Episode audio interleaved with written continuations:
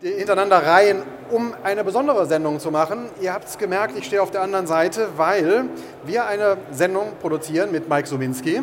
Er ist YouTuber, hat fantastische 33.000 äh, Abonnenten auf seinem YouTube-Kanal. Dort dreht sich rund um Video. Er wird uns das gleich noch ein bisschen mehr erzählen.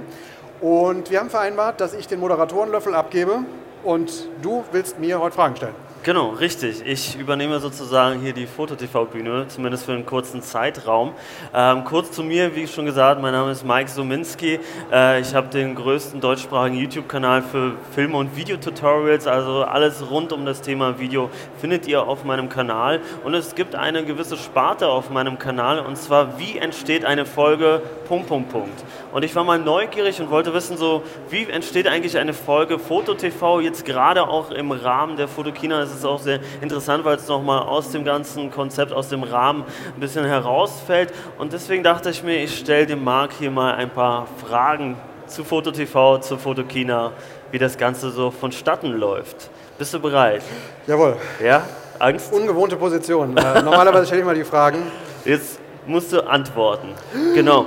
Äh, Kommen wir zur ersten Frage. Ich denke mal, die meisten von euren Zuschauern wissen, was FotoTV ist. Vielleicht gibt es noch den einen oder anderen äh, da draußen, der davon noch nichts gehört hat. Vielleicht kannst du einmal dich und FotoTV vorstellen. Wer seid ihr? Was macht ihr eigentlich? FotoTV ist ein Web-TV über Fotografie. Wir haben mittlerweile über zweieinhalbtausend Filme online, die wir in den letzten knapp zehn Jahren produziert haben. Und das ist ein Team von acht, neun, zehn Leuten, ähm, die das jede Woche wuppen, weil wir machen bis zu fünf neue Beiträge jede Woche. Ja, und damit sind wir nach bestem Wissen und Gewissen das weltweit größte Web-TV über Fotografie. Also eigentlich so ein bisschen Mike's Edit Suite nur für Fotografie. Ah, sehr geil. Das klingt auf jeden Fall sehr spannend. Äh, lohnt sich auf jeden Fall da mal vorbeizuschauen. Ähm, meine nächste Frage ist, wie bereitet ihr euch so auf solche Sendungen vor? Gerade du, benutzt du ein Skript oder ist es mehr freie Schnauze? Machst du Freestyle vor der Kamera? Also das hat sich geändert über die Zeit. Bei den ersten Sendungen, die ich gemacht habe, hatte ich die Hosen aber sowas von gestrichen voll. Da habe ich mir nachts noch, bin ich aufgewacht, habe gesagt, was willst du denn jetzt fragen, speziell wenn ich große bekannte Fotografen getroffen habe. Ja. Da hast du natürlich äh, sehr viel Respekt und willst wirklich perfekt sein. Und äh, über die Jahre habe ich das einfach so oft gemacht, dass ich mittlerweile mit äh, sehr wenig Vorbereitung da reingehe. Und es hatte mich auch einen Vorteil. Der Zuschauer der das nachher sehen soll, der kennt ja diesen bekannten Fotografen auch nicht. Mhm. Und deswegen stelle ich dann die ganz simplen Fragen, die jemand hat, der ihn noch nicht kennt und nicht die hochgestochenen, abgedrehten Fragen, ähm, die vielleicht ganz äh, Spezialisten fragen würden. Denn für das Publikum, man muss es ja fürs Publikum machen und die haben ganz andere Fragen als irgendwelche tief interessierten äh, Experten. Ja, Durchaus, durchaus. Gerade was du gesagt hast, am Anfang war man nervös. Ich erinnere mich noch an meine Anfänge bei YouTube. Da äh, ging mir auch ordentlich die Pumpe, aber heutzutage ist es auch ein bisschen lockerer alles und läuft auch viel, viel flüssiger. Kommen wir zur nächsten Frage. Ähm, wie lange braucht ihr ungefähr für die Erstellung von einem Video? Also komplett mit Planung, mit Aufzeichnung, mit Schnitt, so der Durchschnitt. Also wir sprechen von den Videos im normalen Programm. Genau. Hier produzieren wir ja in Echtzeit. Ja. Also im Prinzip sind wir gleich fertig, wenn hier der Knopf gedrückt wird, unsere Sendung durch ist. Das geht sehr schnell. Ähm, naja, unsere typischen Filme ähm, entstehen in, na, ich sage mal, wir schaffen bis zu vier, fünf Filme am Tag zu produzieren, wenn sie gut geplant sind. Mhm. Planung ist das A und O. Nur wenn man vorher weiß, was genau für ein Thema willst du machen, was brauchst du dafür, welche Eventualitäten muss man berücksichtigen. Wir haben es also teilweise gehabt, wir wollten Filme drehen, stehen an der Location und merken an der Location erst, dass da oben eine Bahnstrecke ist und alle zwei Minuten rauscht ein Zug durch, so kannst du keine Filme drehen. Ja. Also das wäre so ein Tipp, wenn man was macht, man kann sehr schnell, sehr effizient produzieren, wenn man genügend in die Vorbereitung steckt. Das muss nicht immer viel Zeit sein. Es muss nur, dass Dinge besprochen sind, äh, sein. Es muss sein, dass man die Location kennt und dann läuft das auch. Okay. Ähm, und zu der ganzen Produktion, wie groß ist dein Team? Also ihr seid ja mehrere Leute. Normalerweise YouTuber machen das oft alleine oder haben vielleicht noch einen Kameramann äh, hinten dran. Wie schaut es bei euch bei, bei FotoTV aus? Jetzt auch was die Fotokina angeht und was die normalen Produktionen angeht. Also wir haben Im Büro sitzen bei uns äh, fest fünf Leute. Äh, wir haben Leute, die noch im Homeoffice arbeiten für den ganzen Schnitt. Schnitt ist einfach das riesengroße Thema, das weißt du selber. Ja, natürlich. Äh, eine Minute ist schnell gedreht, geschnitten ist nur in, erst in fünf. Ne? Genau. Und ähm, dann haben wir natürlich noch normale Funktionalitäten wie eine Buchhaltung, wie Marketing und so weiter. Aber wir sind halt ein relativ großes Team und wir müssen das haben, weil wir mit fünf Beiträgen pro Woche richtig rotieren. Ja, das kann ich mir vorstellen. Also alleine sowas wuppen wird dann schon wieder schwieriger. Ähm, und zu den Schwierigkeiten kommen wir jetzt. Mit was für Problemen äh, wurdet ihr in der Vergangenheit oder werdet ihr immer wieder mal konfrontiert bei Produktion? Du hast es schon angesprochen, sowas wie eine Bahnstrecke über der Location. Wahrscheinlich Wetter spielt auch eine große Rolle. Gab es da mal in der Vergangenheit irgendwas, wo du sagst, ach, da hat uns der Dreh echt nicht geklappt, weil irgendwas passiert ist? Also so richtig äh, nicht funktioniert. Doch, wir haben vielleicht mal abgeriegelt, weil zum Beispiel das Wetter nicht mehr, nicht mehr passte. Oder wir hatten uns so viele Filme vorgenommen, dass abends es mit dem Licht nicht mehr funktioniert hat. Die, die tückischsten Probleme sind eigentlich gerne, wenn es die Technik angeht, der, der Ton. Du hast manchmal viel... Äh, Fehler in der Übertragung. Wir arbeiten mit Funkmikrofonen, wenn irgendwo ein Handy dann doch mal reingrätscht. Ähm, wir hatten große Probleme im, im, Studio, wenn mehrere Funkstrecken gleichzeitig unterwegs waren. Da haben wir dann so ein spezielles System äh, Diversity-Empfänger äh, uns geholt. Das hat das Ganze gelöst. Es gab immer mal hier oder da was, aber dadurch, dass wir natürlich wirklich mehrfach pro Woche produzieren, haben wir auch mittlerweile einen Workflow, der sehr glatt funktioniert. Okay, okay das ist sehr interessant. Ähm, und da du auch das Equipment gerade angesprochen hast, mit was zum Equipment produziert ihr die Videos in der Regel? Sowohl hier jetzt die Live-Sendung als auch eure Sendung. Ja, also da, angefangen habe ich mit der Videokamera meines Vaters. Äh, da da gab es nicht? ja, da bin ich in die Bretagne gefahren, weil da ein Fotograf einen Workshop gegeben hat und ich habe den gefilmt, völlig ohne jede Ahnung, ne? einfach draufgehalten. Äh, das war damals eine Canon XA, XM, ich weiß nicht was, ähm, Schätzchen. Mittlerweile ähm, drehen wir entgegen dem häufig proklamierten Trend zur DSLR immer noch mit Camcordern. Mhm. Wir haben hier vier Sony, ich, den genauen Namen weiß ich jetzt nicht, PXW 70 oder sowas. Mhm. Ähm, einfach weil wir sehr reportagig drauf sind. Wir brauchen diesen Unschärfe-Look nicht, ja. der natürlich auch sehr fehleranfällig ist. Ne? Ja. Wenn man mal aus der Schärfe gerät, ähm, wenn man, dann muss man neu drehen und wir drehen halt teilweise in Echtzeit, wenn die Fotografen was erklären. Mhm. Deswegen brauchen wir gerne auch Autofokus und ähm, Kameras, die einfach ähm, vom Bedienkonzept auch so sind, ähm, dass ich sofort weiß, wo ich alles erreiche. Ähm, vielleicht mittlerweile ein bisschen untypisch, aber hat sich bei uns bewährt.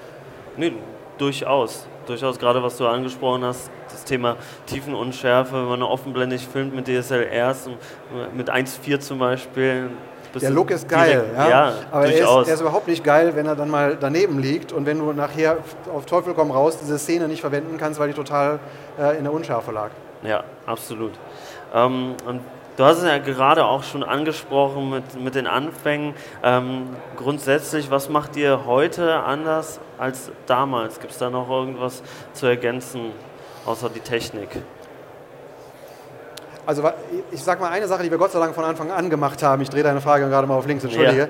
Wir haben immer mit zwei Kameras gleichzeitig gedreht. Um das knüpft noch ein bisschen daran, was wir eben gesagt haben. Und das hat sich, ich habe das auch bei anderen Produktionen mittlerweile gesehen du hast einfach eine gewisse Sicherheit. Wenn einer mal wackelt oder daneben lag oder ein technisches Problem hat, dann gibt es immer noch ein Backup. Mhm. Ich bin so ein bisschen paranoid, was das angeht. Das zieht sich bei uns komplett durch. Ähm, was haben wir geändert? An der Technik haben wir was geändert. Ja, ich glaube, wie gesagt, früher war noch mehr Vorbereitung und ich habe eine Sache, als ich habe nachher meistens die Regie. Mhm. Ich habe Fotografen vor der Kamera, die zwar viel wissen, aber nicht geübt sind, es rüberzubringen. Mhm. Und ähm, ich habe am Anfang denen sehr stark geholfen oder sehr klar gesagt, was sie machen sollen, habe ihnen teilweise Texte vorgesprochen, okay. weil sie manchmal blockiert waren. Aber das, was ich dann gemerkt habe, ist, die haben irgendwann haben die sich total ferngesteuert gefühlt, mhm. weil sie angefangen haben, das nachzureden, was ich ihnen erzählt habe. Und ähm, das lassen wir mittlerweile. Wenn es gar nicht äh, funktioniert, wenn jemand nicht so richtig rauskommt, dann ist der eine Trick, den ich heute häufiger mache, ich springe dann einfach eben selber ins Set. Mhm. Weil im Gespräch vergessen die Leute, dass sie gefilmt werden, dass sie da in ein schwarzes mhm. Loch einer Kamera reinschauen, sondern erzählen sie es mir. Und plötzlich geht das wieder. Sehr guter also Trick. Der, der Interviewer, ich wollte den immer raushalten aus den Filmen, weil ich das zu aufdringlich finde, wenn immer meine Fresse da zu sehen ist. Mhm. Ähm, mittlerweile tue ich es dann und auch gerne, wenn, die Leute, wenn es den Leuten hilft. Ja, sehr guter Tipp, auf jeden Fall. Und was die Fotografen angeht, gibt es da einen bestimmten Fotografen, äh, mit dem ihr noch nicht zusammengearbeitet habt, aber mit dem ihr gerne mal zusammenarbeiten würdet? Oder habt ihr das komplette Repertoire weltweit schon äh, durch? Ja, ich, äh, ich, ich, jage immer den ganz tollen großen Fotografen hinterher, die ich für Interviews haben möchte. Das ist so ein bisschen meine Sammelleidenschaft und meine Passion. Ähm, da gibt es natürlich immer noch große, große Namen. Sebastian, äh, Sebastião Salgado hast du vielleicht mal gehört, mhm. äh, schwer zu greifen.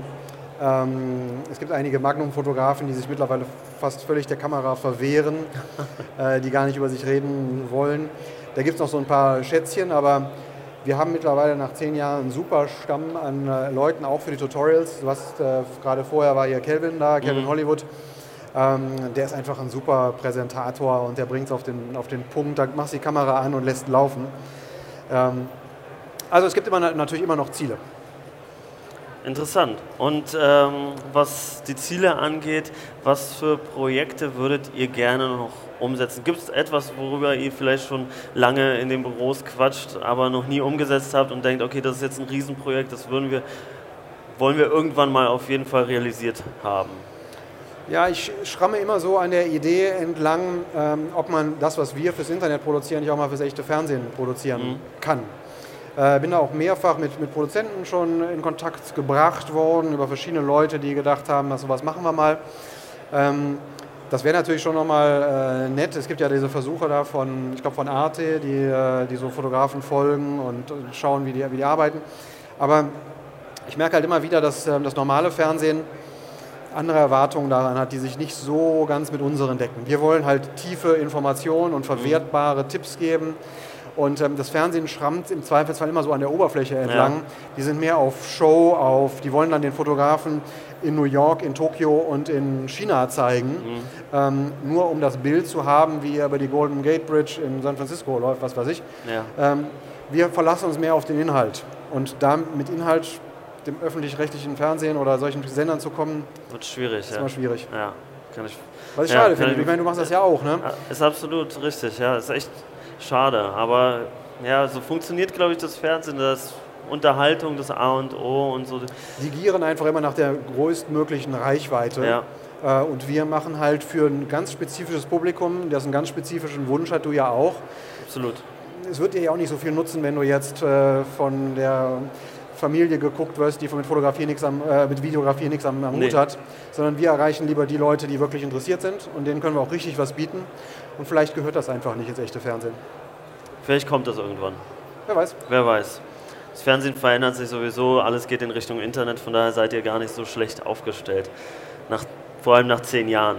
Kommen wir zur letzten Frage und da gehen wir auch nochmal in Richtung Zukunft. Wie siehst du die Zukunft von FotoTV und von euren Videoproduktionen? Was meinst du, was sich da noch verändern wird? Also jetzt ist ja Livestream schon mal ein, äh, auf jeden Fall ein interessanter Schritt. Was wird es noch geben? Was meinst du? Also wir probieren hier live äh, zum ersten Mal aus. Es funktioniert sehr gut. Ähm, wir müssen dann gucken, was es auch dem Zuschauer bringt. Ne? Ähm, mhm. Ich denke, man muss aufpassen, dass man nicht Technik um der Technik willen einsetzt. Natürlich ist das toll zu sagen, ah, hallo ihr da draußen, ihr seid jetzt gerade live zugeschaltet. Das fühlt sich natürlich erstmal cool an. Ja. Aber ich denke, man darf nicht Technik ähm, auf Sachen raufwerfen, die es gar nicht brauchen. Ähm, wie viel besser wird unser Interview dadurch, dass es jetzt live gesehen werden kann? Der nächste Schritt wäre dann Interaktivität, dass uns Zuschauer Fragen stellen können. Mhm. Aber wollen die das auch? Tun die das auch? Oder erwarten die eigentlich, dass wir hier ein gutes Gespräch abliefern?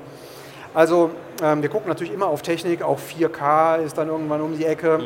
Ähm, aber ich denke, wieder nochmal zurück, man muss immer aus dem Inhalt getrieben kommen. Der Inhalt bringt seine passende Technik mit und nicht Technik soll den Inhalt bestimmen. Ja. Und so was Inhalte angeht, ähm, ist das Tolle bei Fotografie, da geht einem, gehen einem nie die Themen aus. Ja. Es gibt so viele Sachen, so viele tolle Fotografen, so viele Dinge, die man fotografieren kann. Auch die, Technik, die Fotografietechnik hat immer neue Themen.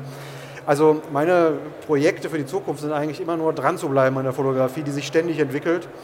Und äh, wenn wir das schaffen, ist schon einiges ge geleistet. Das ist jetzt nicht so ein BAM-Projekt, wo man sagen kann, wir machen demnächst irgendwie das Riesending, aber es ist so, Fotografie, du siehst es ja auf der Messe, ist ständig in Bewegung. Ja. Wenn man da mitlaufen möchte und immer dranbleiben will, das ist schon, schon einiges. Das auf jeden Fall, das auf jeden Fall. Ja, das waren schon meine Fragen zur Foto-TV und zu der ganzen Produktion. Ähm, ich danke dir vielmals auf jeden Fall für deine Zeit. Auch danke an die Zuschauer da draußen, die zugeschaut haben. Gibt es noch etwas, was du vielleicht meinen Zuschauern, weil das komplette Video wird es auch nochmal mit mehreren Schnittbildern auch auf meinem Kanal geben. Äh, gibt es noch etwas, was du vielleicht meinen Zuschauern äh, mitgeben möchtest? Ich glaube, deinen Zuschauern, die sind ja da, ne? dann genau, sage ich es Ihnen mal. Ähm, eine Sache, die genauso für Fotografie wie Video für Videografie ähm, gilt. Wir denken immer, gerade hier ist man jetzt auch umzingelt von Produkten. Ich brauche unbedingt das Equipment, ich brauche noch das Mikro, ich brauche noch die Kamera. Ähm, investiert in euch selber, da, damit macht ihr den Unterschied. Die neue Kamera, die ihr da habt, die hat im Zweifelsfall der zweite, dritte, vierte Filmer auch. Ähm, aber wenn ihr gut seid, wenn ihr wisst, wie ihr sie bedient, schaut euch seine Tutorials an, äh, da könnt ihr alles lernen. Nehmt euch die Zeit, investiert lieber in euch selber als in noch und noch und noch Equipment und dann macht man den Unterschied. Das gilt, glaube ich, für Fotografie genau wie für Videografie. Absolut. Der, der Kopf macht den Unterschied. Genau. Vielen Dank dafür. Ja, Dankeschön danke für deine Zeit. Viel Spaß bei weiteren Sendungen von Mike und später wieder von der Fotokina mit Fotokina TV. Tschüss. Tschüss.